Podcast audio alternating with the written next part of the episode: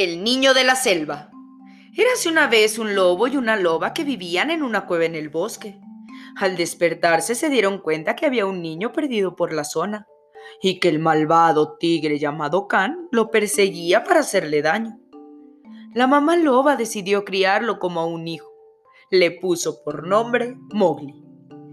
Can, muy enojado porque no podía hacerle daño a Mowgli, se fue de la cueva y unos días más tarde la familia Lobo decidió presentar al niño a los animales del bosque como su nuevo hijo. Dijo papá Lobo, Este es Mowgli. Les pedimos que lo acepten como uno más de nuestra manada. El niño fue creciendo y pronto se hizo amigo del oso Balú y de la pantera Baguena. Con ellos jugaba e iba a todas partes. Ellos le enseñaron las reglas de la selva y fue así como se divertía y aprendía todos los días. Un día Mowgli fijó la mirada hacia las ramas de los árboles y se dio cuenta que había una familia de changos. Pensaba que eran muy graciosos, pero Balú y Baguena le advirtieron que no tenían buenas intenciones. No te acerques a ellos, son peligrosos y te pueden hacer daño, dijo el oso Balú. Pero Mowgli solo quería jugar con ellos. No les hizo caso ni al oso ni a la pantera, y fue así como los changos lo tomaron por sorpresa. Se lo llevaron preso. En cuanto Balú y Baguena se dieron cuenta de lo que había pasado, corrieron para salvar a Mowgli, pero sabían que ellos solos no podría ayudarlo. Y entonces acudieron a pedir ayuda a la culebra Sacá. Los acompañó al rescate del niño y cuando llegaron a la guarida de los changos, Saka empezó a moverse y comenzó un baile hipnótico.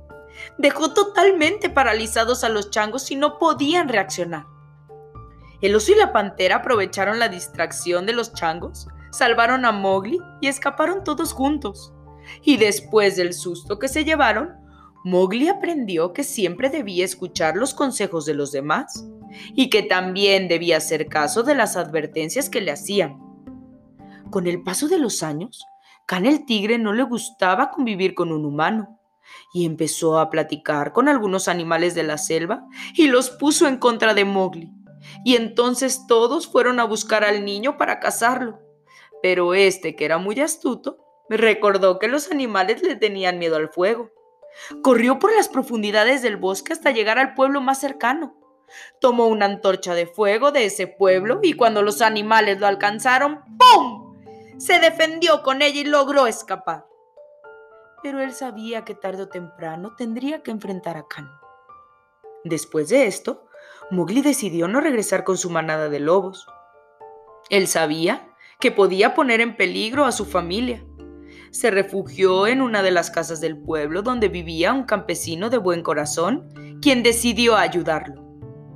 Pero un día, uno de los lobos de la manada fue a buscarlo para decirle que Khan no se había dado por vencido, que lo estaba buscando y que quería acabar con él.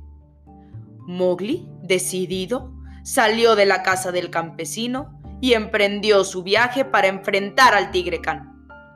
Pidió ayuda a los demás animales para vencerlo y finalmente el niño lo logró.